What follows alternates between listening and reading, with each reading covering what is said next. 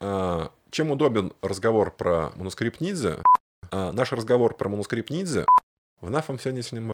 В нашем сегодняшнем разговоре про манускрипт Нидзе Наш сегодняшний разговор про манускрипт Нидзе – хороший повод, чтобы... Намоскрипт. А что я говорю? Я не- даже не слышу. Сказал что я нам- намоскрипт.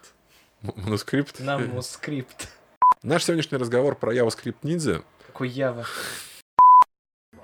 Наш сегодняшний разговор про Ниндзя Скролл это прекрасный повод для того, чтобы также поговорить про э, его создателя, режиссера Исяки Кавадзири, про студию Мудхаус, а также про ту эпоху, которая была показана в этом мультфильме, и про всех персонажей, которые неоднократно появлялись в других аниме, фильмах и в других произведениях массовой культуры.